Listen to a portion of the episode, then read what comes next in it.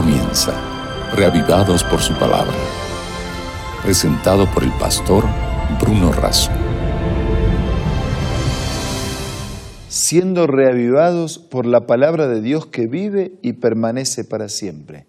Y es en esa permanente palabra que buscamos refugiarnos todos los días. Y lo hacemos reflexionando capítulo tras capítulo de la Biblia. Hoy detenemos en el capítulo 12 del libro de Jeremías. Antes pedimos la bendición de Dios. Señor, asístenos con tu espíritu al meditar en tu palabra. Te lo pido y te lo agradezco en el nombre de Jesús. Amén. En el capítulo 12 de Jeremías nos encontramos con una queja del profeta Jeremías y con una respuesta de Dios a esa queja. A medida que nosotros avancemos en la lectura, nos vamos a identificar con la queja de Jeremías. Señor, tú eres justo cuando argumento contigo. Sin embargo, me gustaría exponerte algunas cuestiones de justicia. Jeremías dice, yo sé, Señor, que eres justo. Sin embargo, tengo algunos temas ahí, algunas preguntas en relación a la justicia que no me cierran. Y quisiera respetuosamente exponerte esas preguntas. Por ejemplo, ¿por qué prosperan los malvados? ¿Por qué viven tranquilos los traidores? Tú los plantas y ellos echan raíces, crecen y dan fruto. Te tienen a flor de labio, pero están lejos de su corazón. Dice, ¿cómo es que prosperan los malvados? ¿Cómo es que viven tranquilos los traidores? ¿Cómo es que esos que tienen una relación superficial con Dios, porque simplemente así a flor de labio alguna vez como que mencionan el nombre de Dios, pero, pero Señor, tú sabes que en el fondo del corazón de su vida tú no estás presente. Versículo 3. Señor, tú me conoces, tú me ves, sabes lo que siento por ti. Arrástralos como ovejas al matadero, apártalos para el día de la matanza. ¿Hasta cuándo estará seca la tierra y marchita la hierba de todos los campos? Los animales y las aves se mueren por la maldad de los que habitan el país.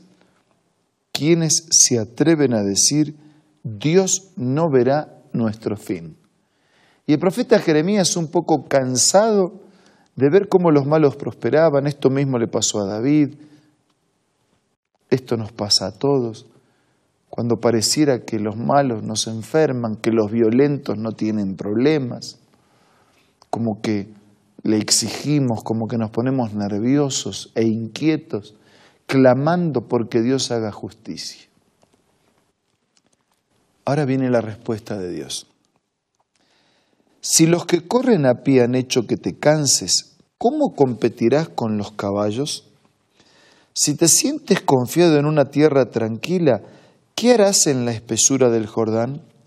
Aún tus hermanos, los de tu propia familia, los de te han traicionado y gritan contra ti.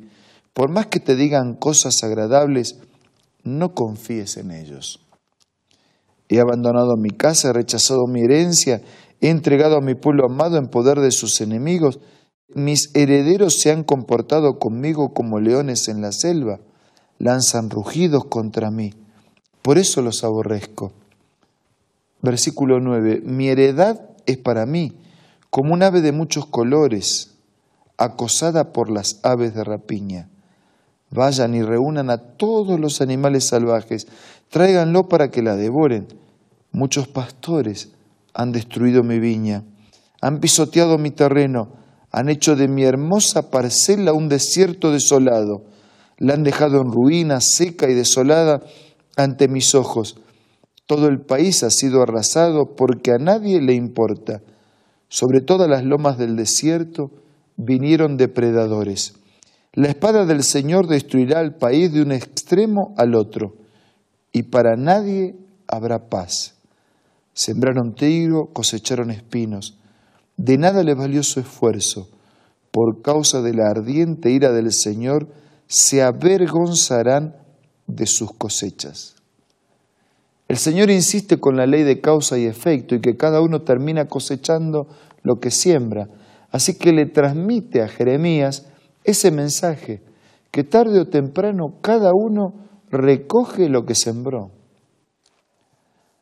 Versículo 14. Así dice el Señor, en cuanto a todos los vecinos malvados que tocaron la heredad que le di a mi pueblo Israel, los arrancaré de sus tierras y a la tribu de Judá la quitaré de en medio de ellos. Después que los haya desarraigado, volveré a tener compasión de ellos y los haré regresar cada uno a su heredad y a su propio país. Y si aprenden bien los caminos de mi pueblo, y si así como enseñaron a mi pueblo a jurar por Baal, aprenden a jurar por mi nombre y dicen por la vida del Señor, entonces serán establecidos en medio de mi pueblo. Versículo 17, pero a la nación que no obedezca, la desarraigaré por completo y la destruiré, afirma el Señor. En pocas palabras, Dios le dice a Jeremías, Jeremías, cada uno va a cosechar lo que siembra, tranquilo, no te inquietes, no te pongas nervioso. Eh, el camino puede parecer derecho, la gente puede vivir de apariencias, pero cada uno termina cosechando lo que ha sembrado.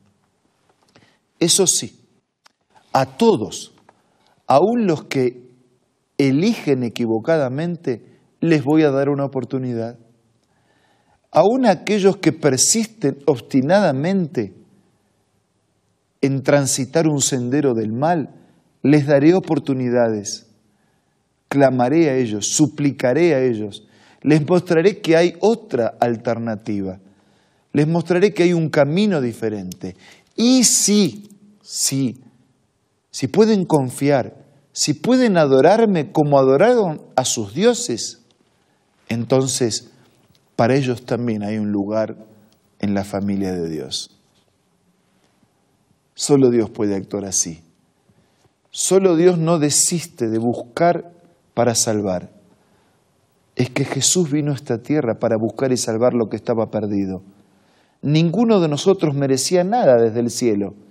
Todos estábamos condenados a la destrucción y a la muerte, pero gracias a la venida del Hijo de Dios, que viene a vivir y a morir por nosotros, Él viene a buscar y a salvar lo que estaba perdido. Y el mismo Dios que trajo esperanza a mi vida, el mismo Dios que le trajo una razón de ser a mi existencia, es el mismo que procura aún hasta el último de la fila, al más enfermo, al más perdido, al más violento, al más lejos. Sí, para todos hay un juicio, pero también para todos hay un camino de misericordia. Entonces, ¿por qué no refugiarnos en este momento en la misericordia de Dios, aceptar su propuesta, sus planes y vivir conforme a su voluntad? Yo quiero hablar con Dios a través de la oración. Hágalo usted también y dígale a Dios lo que usted quiere hacer.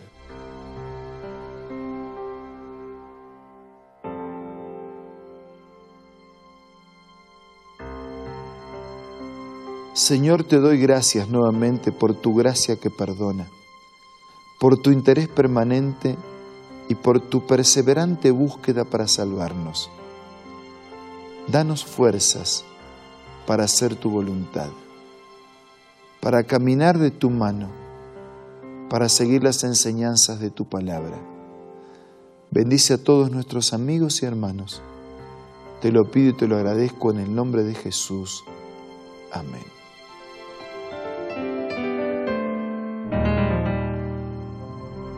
Muchas gracias por su compañía. Que tenga usted el mejor de los días. Nos reencontramos mañana para seguir siendo reavivados por su palabra. Esto fue Reavivados por su palabra, presentado por el pastor Bruno Razo.